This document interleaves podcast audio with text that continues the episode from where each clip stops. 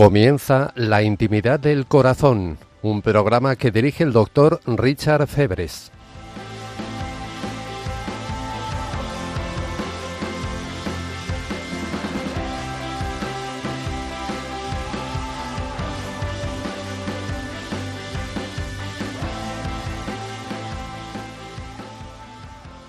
Aleluya. Y bienvenidos a la intimidad del corazón. Me es una gran alegría estar hoy día con la gran familia de radioyentes de Radio María. La radio con las buenas noticias garantizadas. Comencemos con una oración. Padre Todopoderoso, te traigo a todos los oyentes. Son tus hijos, no son mis hijos, son los tuyos. Y tú los amas. Tú mandaste a tu Hijo al mundo para que Él muriese sobre la cruz por su salvación. En la comunión de la fe, con toda la Santa Iglesia en todo el mundo y con la familia global de Radio María, te pido que hables a tus hijos en ese tiempo que tenemos juntos. Hazme, Señor, instrumento de tu voz y de tu palabra Santa Madre María, reza por nosotros. Te lo pedimos en el santo nombre de Jesús. Amén. En el último episodio hablamos sobre la intimidad humana. Y nos acordamos de que, bueno, mi jefe una vez me echó una bronca porque él me dijo que yo no sabía cómo manejar las relaciones humanas y que no aplicaba la ciencia de la relación humana en el trato de mis pacientes. para aquellos que no me conocen, yo soy médico, psiquiatra, psicoterapeuta. Eh, el acento un poco rarillo que tengo es porque he vivido muchísimos años en Alemania, así que me perdonáis si alguna que otra palabra me sale un poco rara. Y bueno, cuando estaba estudiando, haciendo mis, estudios em, en, la clínica para, para, hacerme psiquiatra, pues mi jefe me dijo esos, esos comentarios. Y después de investigar durante varios meses, encontré lo que yo opino es la, e, el, guía más efectivo para poder entender y, también realizar la, relación humana de una, bueno, de la mejor manera posible. Y estamos hablando de los siete niveles de intimidad, eh, según Matthew Kelly, un consultor empresarial um, con gran éxito, un hombre profundamente católico, um, un conferenciante católico y que ha diseñado una de las estrategias eh, empresariales y campañas publicitarias más importantes de, de estos últimos años. Los siete niveles de intimidad son los clichés, los hechos, las opiniones, las necesidades legítimas, las esperanzas y sueños, los sentimientos y las faltas, los temores y los fracasos. Esos son los siete niveles.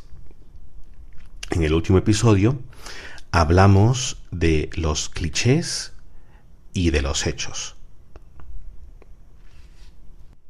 Entendemos que cada relación humana comienza con un cliché. Quiere decir que como, con una expectativa de la persona que tenemos delante nuestro. Si vamos a, la tienda, pues tenemos eh, delante nuestro un cliché del vendedor, que es, que, es una persona que nos quiere vender algo.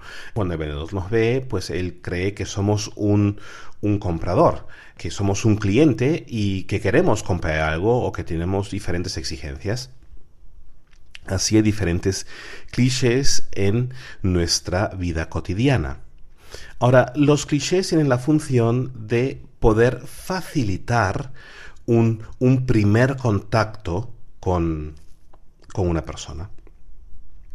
De ahí, pues em, comenzamos a hablar sobre em, los, los hechos, o sea, cosas que nos eh, parecen banales y superficiales, como por ejemplo el tiempo, cómo fue, cómo fueron las vacaciones, qué tal fue el fin de semana, em, small talk, banalidades de la vida.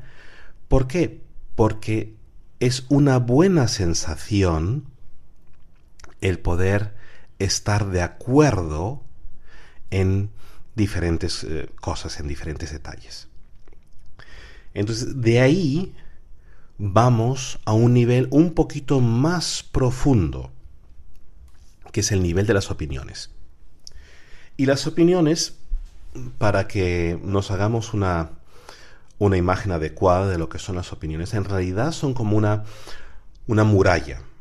Son una muralla, sirven de, de muralla como una frontera para no permitir a personas que posiblemente puedan ser nocivas para nosotros, que puedan ser malas para nosotros, o sea, desde, un punto de vista subconsciente, para que no permitir que esas personas se nos acerquen demasiado.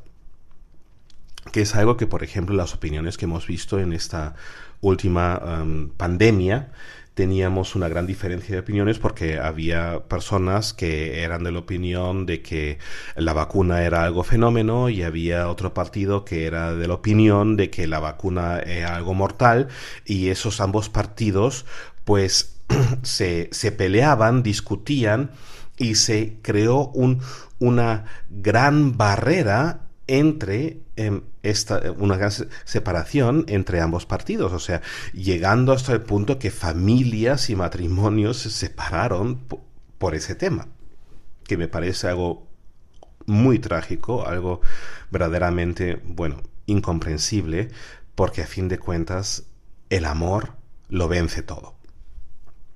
Bueno, las opiniones. ¿Cómo podemos lidiar las opiniones de nuestro prójimo si no compartimos sus opiniones? Porque eso es verdaderamente importante. Es importante porque si una persona tiene la sensación de que rechazamos sus opiniones, en realidad ellos mismos se sienten rechazados. Y seguro que habéis hecho esa, experiencia, que cuando una persona decía que vuestra opinión, bueno, pues que es un disparate, que os sentíais ofendidos personalmente, os lo tomabais de una manera personal y era como un, una ofensa a la propia persona, como un rechazo que es el problema de las opiniones. En el momento que cuando alguien nos refuta nuestra opinión o no está de acuerdo o quiere contradecirnos, pues nos da la sensación de rechazo, nos da una sensación fea que nos irrita y puede ser que nos eh, enfademos, que, que por ese mismo hecho de que se niegan a, a confirmar eh, lo que nosotros opinamos, que entra una sensación de inseguridad profunda dentro de nosotros que acaba en el rechazo de esa persona.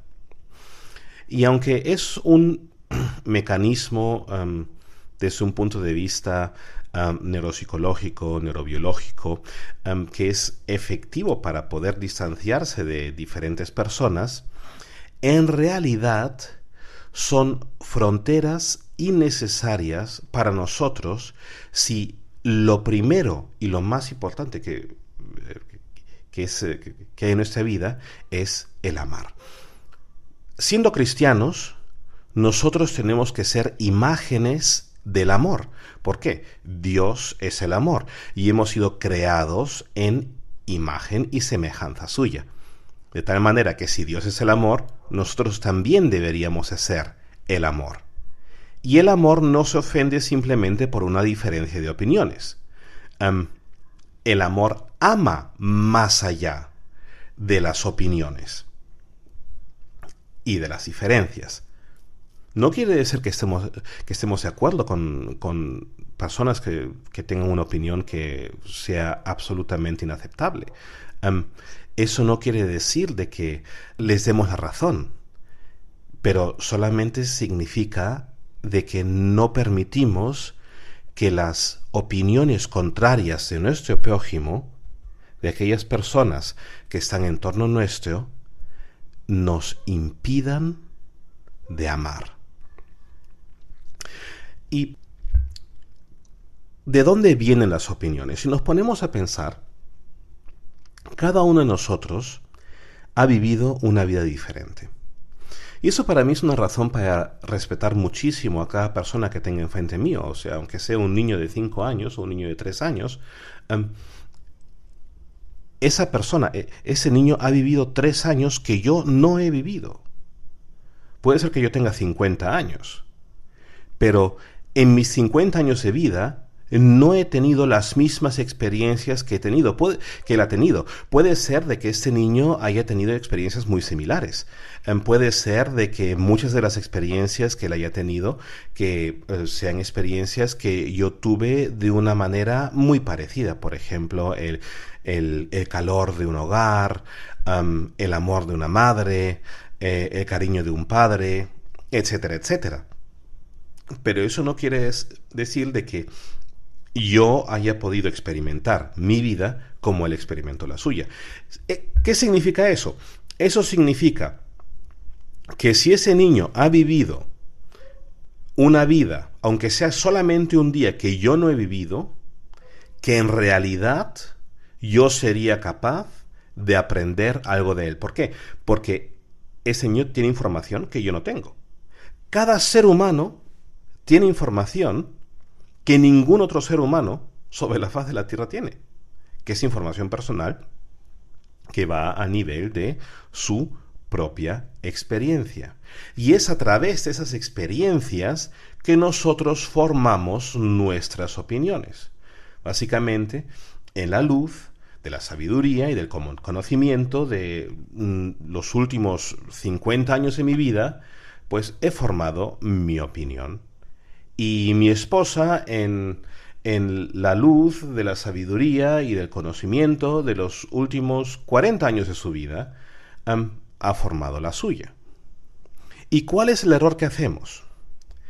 El error es que pensamos que con una conversación podemos cambiar 40, 50, 30 o 60 años de sabiduría, de experiencia y de conocimiento. Y eso obviamente no va a funcionar. Y, va a acabar en que nos vamos a frustrar. Porque si yo quiero cambiar la opinión de mi prójimo, eso me va a frustrar. Si eh, mi prójimo quiere cambiar mi opinión en una conversación, eso me va a frustrar. Quiere decir que las opiniones nunca se se cambian, se alteran o se forman en el nivel, a nivel de las opiniones, sino se forman a un nivel mucho más profundo. Opinamos lo que opinamos por la vida que hemos vivido. No opinamos lo que opinamos porque alguien simplemente nos ha contado un cuento. Entonces, después de la siguiente canción, vamos a profundizar el tema y vamos a ver cómo podemos lidiar las opiniones de nuestro prójimo y nuestras propias opiniones de una manera más efectiva.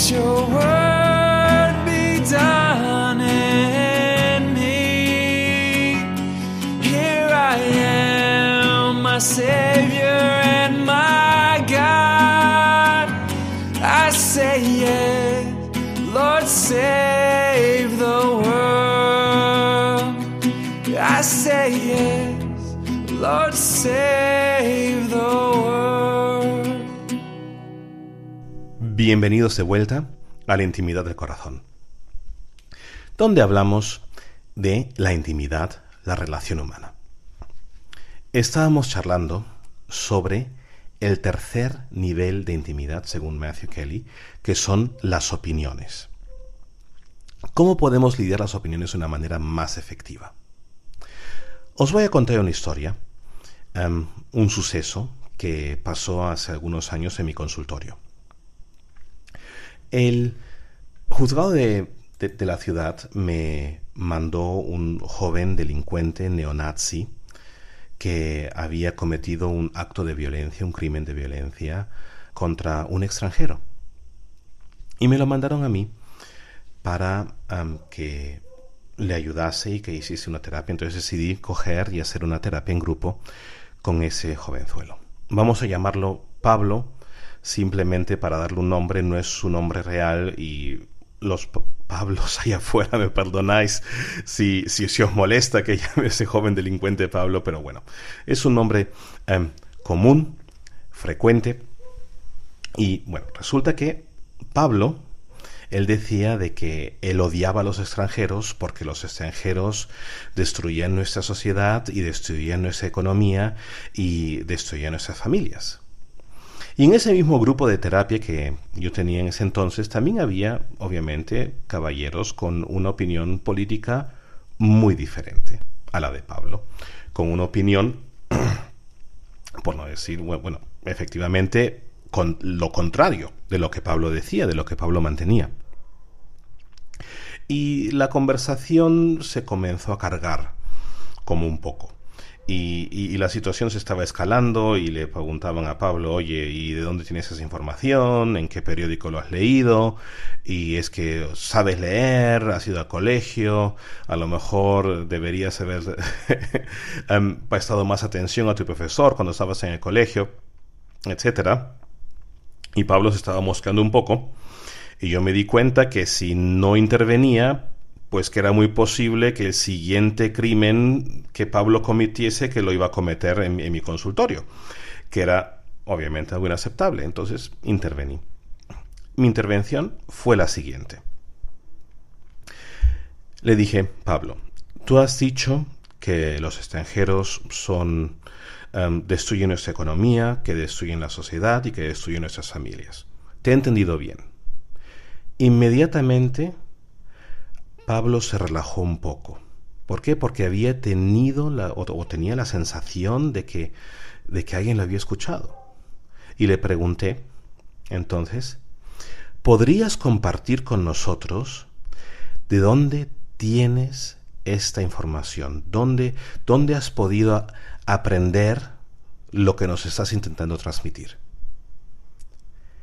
Cuando Pablo vio de que yo lo había tomado en serio, se relajó de inmediato, se tranquilizó y comenzó a contar. A ver, Richard, muy fácil. La... Cuando yo era pequeño, mi padre trabajaba en una fábrica y él perdió su trabajo, él perdió su empleo porque vino un extranjero inmigrante que hacía el trabajo más barato. Y cuando mi padre regresó a casa, él comenzó a beber, poco a poco se convirtió en un alcohólico y me pegaba a mi madre, me pegaba a mí y le pegaba a mis hermanos. Y por eso sé de que los extranjeros son malos para nuestra sociedad, son malos para nuestra economía y destruyen nuestras familias. Cuando Pablo dijo su historia, a los otros en la habitación, a los, a los otros en el grupo, se les, bueno, se quedaron boquiabiertos, se, se quedaron estupefactos, porque fueron capaces de entender y aceptar aquella opinión incomprensible e inaceptable que había presentado Pablo. Y como podían entenderla y aceptarla, en ese momento Pablo se dio cuenta de que no lo estaban criticando ya más. Y ese fue como un pequeño milagro. El hecho de que los otros en el grupo habían entendido y aceptado la opinión de Pablo no significaba de que la compartían, pero significaba de que eran capaces de aceptar a Pablo como un miembro de aquel grupo. Y cuando Pablo se sintió entendido y aceptado, entonces él abrió su corazón y preguntó, ¿y vosotros por qué no opináis lo mismo? ¿Y qué es lo que podemos aprender de esta historia? Lo que podemos aprender es es muy sencillo es muy sencillo, pero em, es tan difícil de poner en práctica en nuestras vidas que, bueno, no lo hacemos em, lo suficiente. Faltamos en esto, en escuchar, entender y aceptar. Hay miles de matrimonios, de familias, de discusiones entre hermanos donde veo que la gente no se escucha, no se escuchan los unos a los otros. Uno comienza a decir una serie de cosas y inmediatamente el otro lo interrumpe y comienza a decir otra serie de cosas, la mayoría de las veces exactamente lo contrario de lo que el otro dijo y sin haber acabado de escuchar lo que decía su pareja y sin haber acabado de entender. Y más importante aún, sin darle a la pareja la sensación auténtica de haber sido comprendida. Entonces, nosotros no tenemos el derecho y eso es necesario de que, lo de que lo entendamos. No tenemos el derecho de contradecir a nuestro prójimo si no lo hemos entendido. Si no entendimos a nuestro prójimo, no lo podemos contradecir. No podemos simplemente decirle que, se, se equivoca si no lo hemos entendido y no le hemos dado la sensación auténtica de haber sido entendido. Porque la persona que últimamente juzga si ha sido comprendida o no es la persona que tenemos delante nuestro, la, la persona que nos está intentando comunicar un mensaje. Si si yo hablo con mi esposa y, y le digo algo, yo soy la única persona que puede constatar si ella me ha entendido bien. Y si ella a mí no me da la impresión de haberme entendido bien, entonces yo tengo que creer de que mi mensaje no ha llegado de punto A a punto B. ¿Y qué, qué es lo que queremos en, en la comunicación? Nosotros queremos que nuestro mensaje, que lo que tenemos que decir, llegue de A a B que haga el trayectorio desde nuestro corazón, nuestros pensamientos, a través de nuestro lenguaje, hasta el corazón y los pensamientos de nuestro prójimo.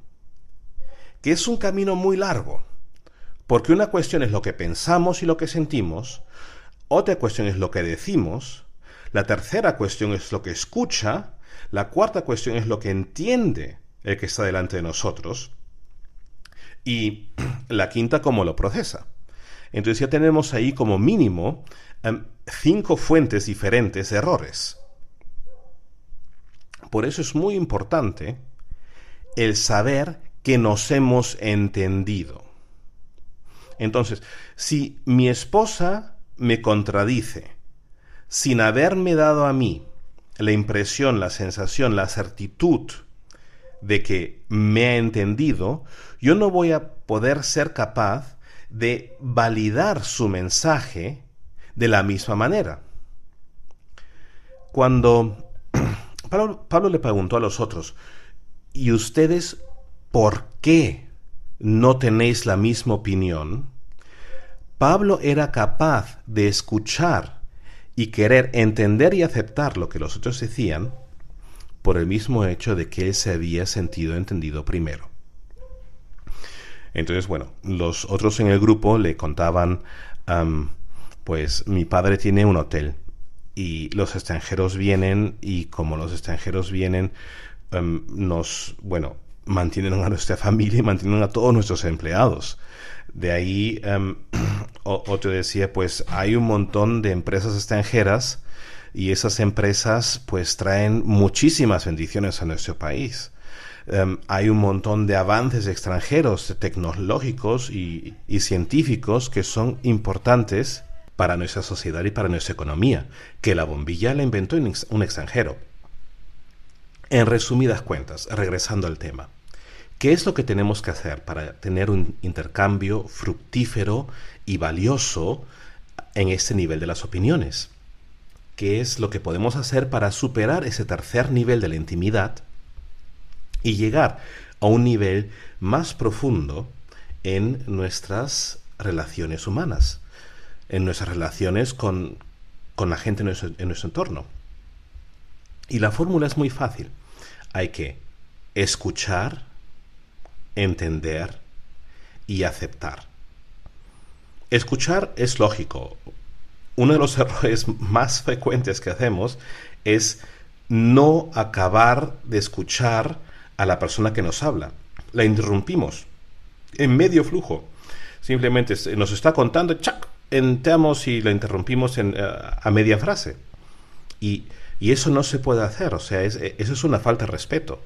Y si la persona que está enfrente de nosotros, o sea, si nuestra pareja, nuestro esposo, nuestra esposa, se siente mal, es porque le estamos faltando respeto, porque le estamos diciendo cuando lo interrumpimos, lo que vas a decir, pues me da igual. Lo que vas a decir no es importante para mí. Para mí, más importante de lo que tú me vas a decir es lo que yo te quiero decir.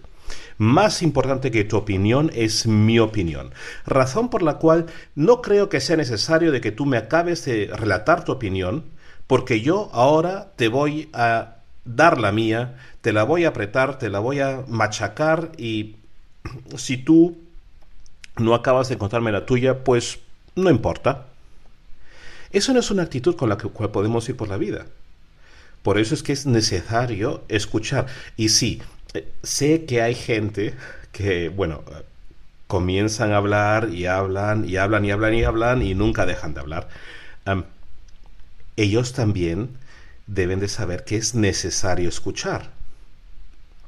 Pero eso es un tema que ya lo, son las finezas o los detalles de la comunicación que hablaremos en, otra sección, en otro episodio. que es un tema de un tema por sí, la comunicación. Estamos hablando de la relación y en la relación del nivel de las opiniones. El segundo punto, entender. ¿Cómo se entiende? Entender no es simplemente pensar que hemos entendido. Entender significa verdaderamente asegurarnos de que hemos entendido el mensaje que nuestro prójimo nos quiere transmitir. Y es una pregunta muy fácil que no la ponemos con la frecuencia adecuada, no la ponemos suficiente. La pregunta es, ¿te he entendido bien? A ver, tú me has dicho de que te gustaría que tu mamá viniese a visitarnos y que pasase con nosotros dos semanas en las vacaciones. ¿Te he entendido bien qué es lo que te gustaría? Y puede ser que nuestra pareja nos dice, no, no he dicho que me gustaría, pero he dicho que es necesario, que es una historia completamente diferente. Es necesario que venga mi mamá por tal, tal, tal, tal razón.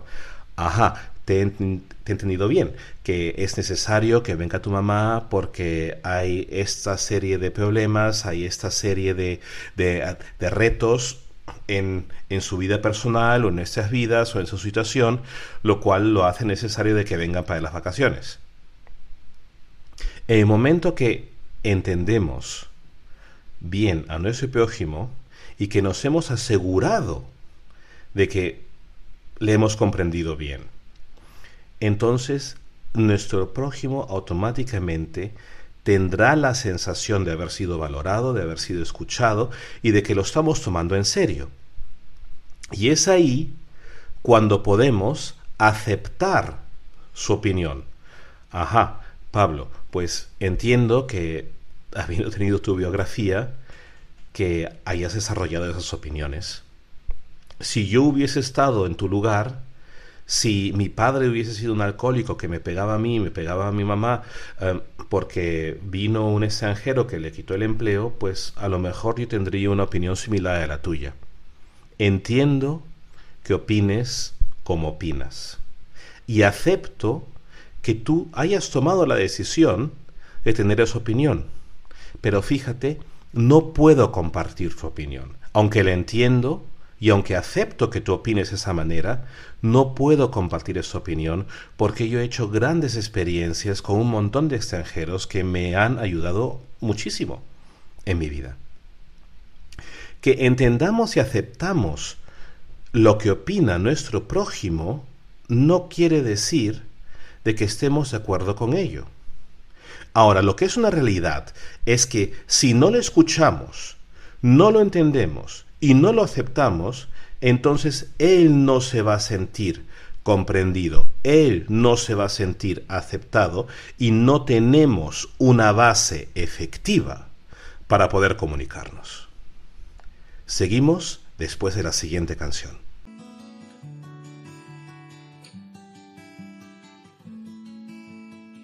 Hoy mis ojos ven más colores que ayer ha quedado atrás toda mi oscuridad.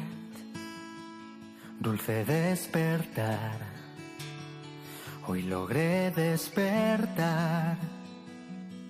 Me has iluminado, me has levantado. Y respiré tu aliento de vida, ha soplado vida vida nueva en mí. Y encontré un nuevo horizonte, la luz de tu rostro y hoy puedo ver, puedo ver un nuevo amanecer, es un nuevo día, hoy la luz brilla con más intensidad. Tu amor me renovó, tengo claridad, tengo libertad y muchas ganas de vivir. Un nuevo amanecer Es un nuevo día, hoy la luz brilla con más intensidad. Tu amor me renovó, tengo claridad, tengo libertad y muchas ganas de vivir.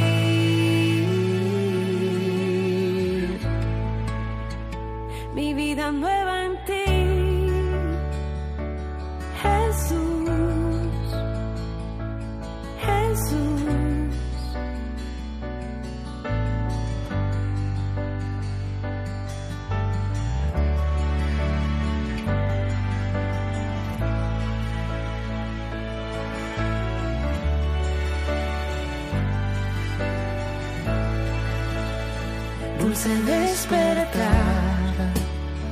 Hoy logré despertar.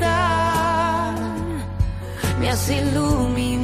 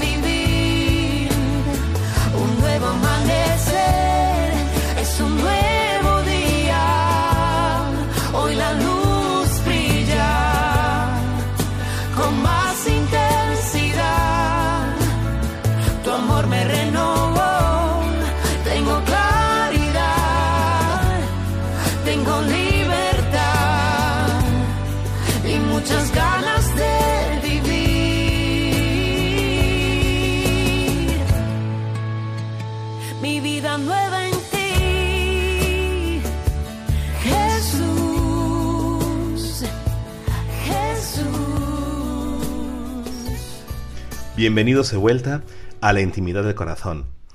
Os habla el doctor Richard Feveres Landauro, doctor en psiquiatría y psicoterapia, que ha vivido muchos años en Alemania, por eso el acentillo un poco raro. Estamos tratando el tema de los siete niveles de la intimidad. Un tema que nos va a servir para poder tener relaciones humanas más profundas, con más pasión y más intencionalidad. Hemos cumplido con esas expectativas, estamos de acuerdo con los hechos y hemos escuchado, entendido y aceptado nuestras opiniones. Ahora llegamos al cuarto nivel de intimidad, que es el primer nivel que tiene una aspiración a mayor profundidad, que son las esperanzas y los sueños. ¿Qué son las esperanzas y los sueños? Bueno, las esperanzas y los sueños es la cuna, son la cuna o son la semilla de donde salen las mejores ideas. Pasa que lamentablemente eh, cuando éramos niños demasiadas veces nos han dicho, oye, pues ahora no es la hora de soñar, ahora no es eh, la hora de coger y imaginarse cosas raras, sino hay que trabajar, tienes que hacer tus deberes, tienes que ocuparte de tus, tareas, tienes que em, limpiar tu habitación, em, ocúpate de tu universidad, ocúpate de, de tus estudios, de tu trabajo, de tu oficio. Y es así como hemos perdido la conexión con nuestros sueños y con esas esperanzas. Ahora, una gran realidad es que las mejores ideas de la humanidad, por no decir todas, han comenzado como sueños y esperanzas.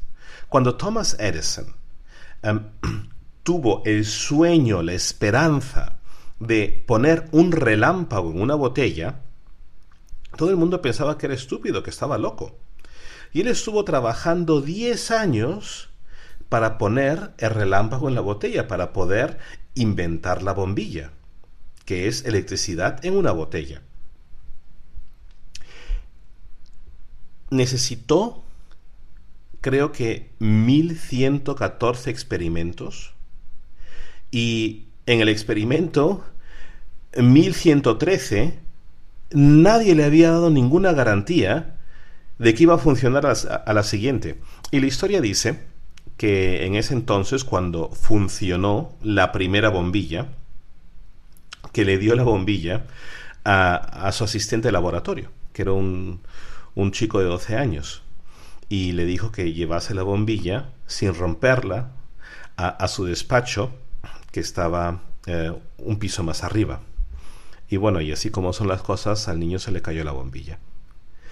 Y Thomas Edison reaccionó de una manera muy bonita porque tuvo que fabricar una nueva bombilla que lo pudo hacer sin ningún problema porque ya tenía los planos y se lo volvió a dar al mismo muchacho para que la llevase a su despacho. Qué bonito, ¿verdad? Bueno, el coche. ¿Qué es un coche? El coche es una carroza sin caballos. que el avión son todos sueños. El televisor, el poder hablar a través de, un teléfono con una persona que está a miles de miles de miles de kilómetros. El poder videofonear, las teleconferencias, la radio. Eso todo comenzó como un sueño. Y los sueños son muy importantes porque el enamoramiento comienza con sueños. Cuando entramos en una relación con otra persona, en una relación significativa, comenzamos a tener sueños y esperanzas a los frutos que tendrá esa relación. Y no tiene por qué ser una relación amorosa, puede ser una relación de eh, una relación profesional, por ejemplo, la, relación con, con la empresa que te está dando un empleo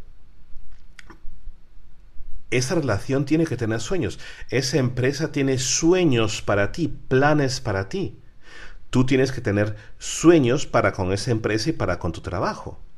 Porque en el momento que dejamos de soñar, entonces nuestro día a día se convierte en algo soso, como en, algo seco, que es difícil de poder em, cargar con, con lo mismo día tras día tras día y no hay nada nuevo, no hay, no hay ningún sueño, ninguna esperanza.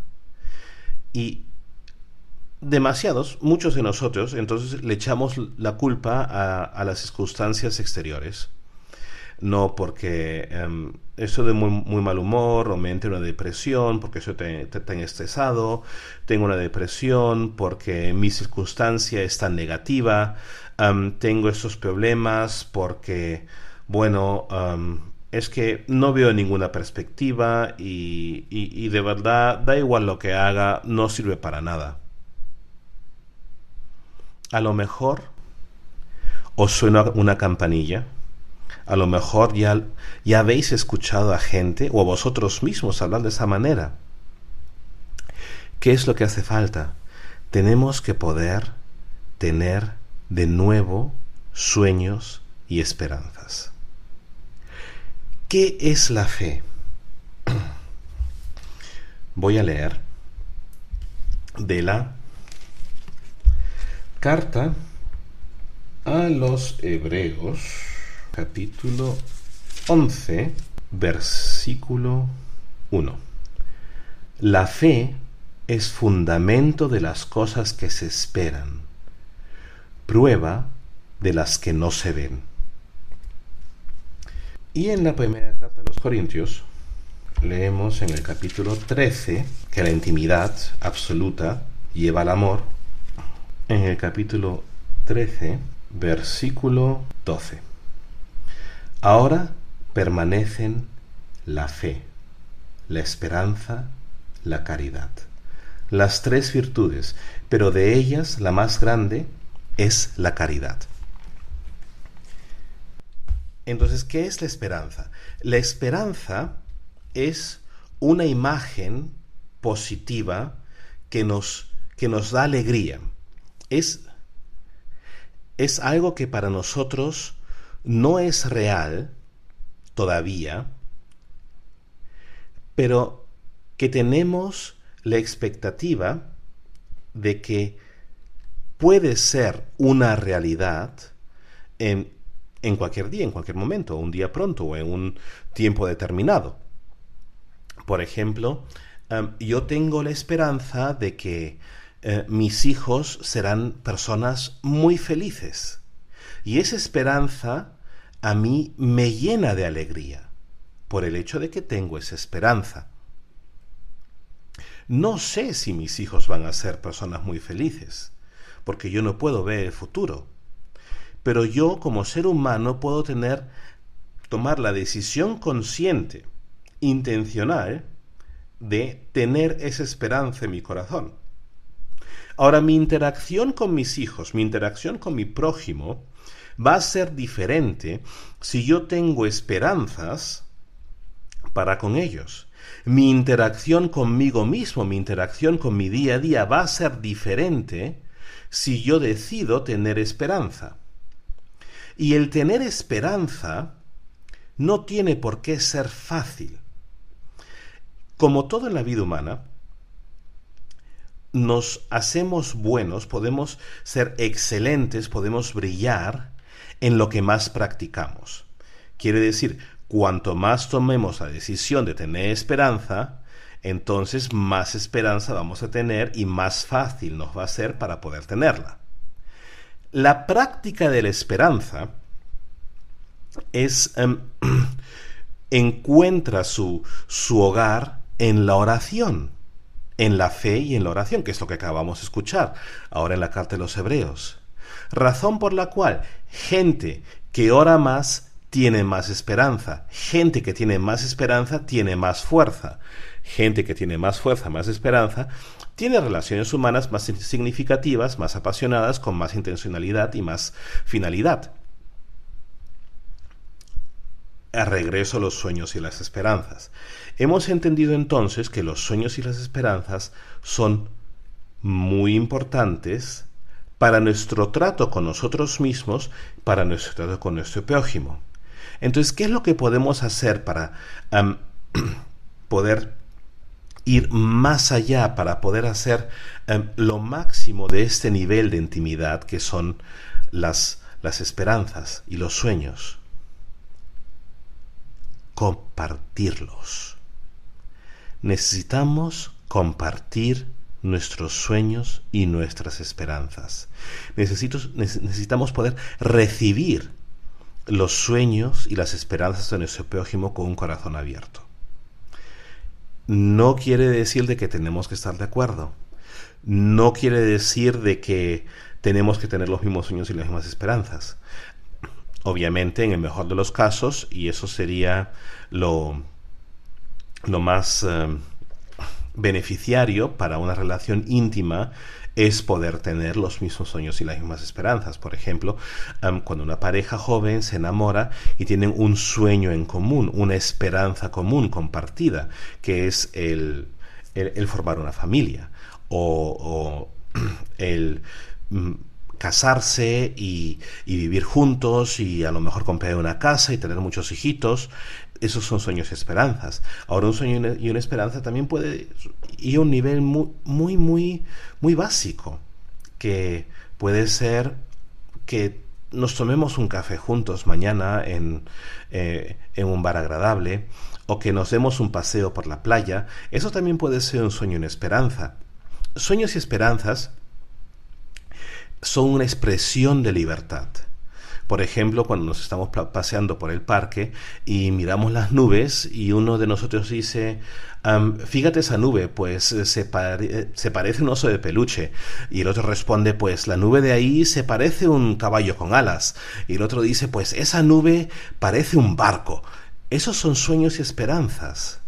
Y sueños y esperanzas crecen en el tiempo sin tiempo, despreocupado, en un tiempo cuando no miramos al reloj, mm, lo voy a llamar am, destiempo, en un destiempo despreocupado, cuando no miramos al reloj y no pensamos en las preocupaciones.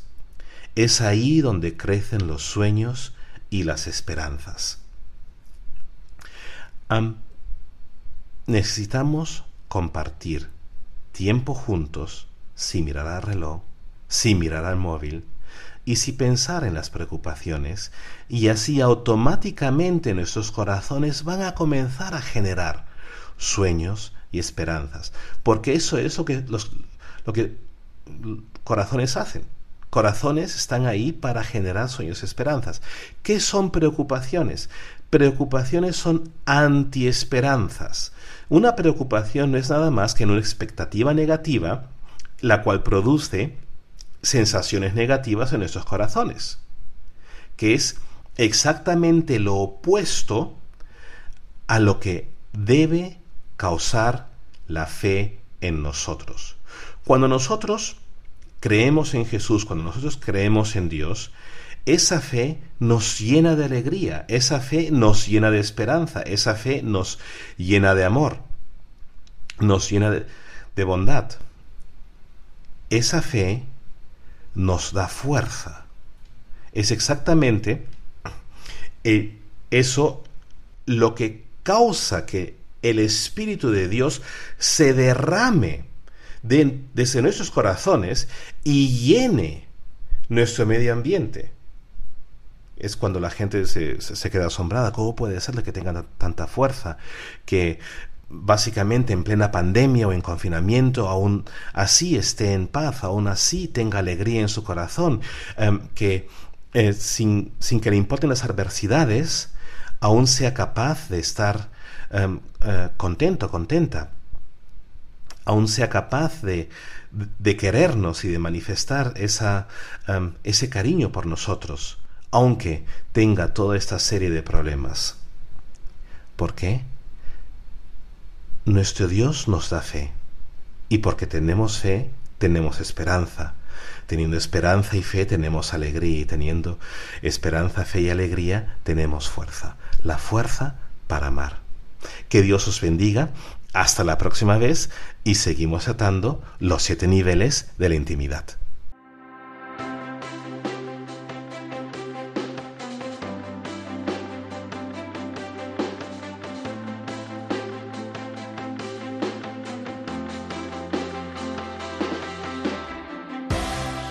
Acaban de escuchar La intimidad del corazón, un programa que dirige el doctor Richard Febres.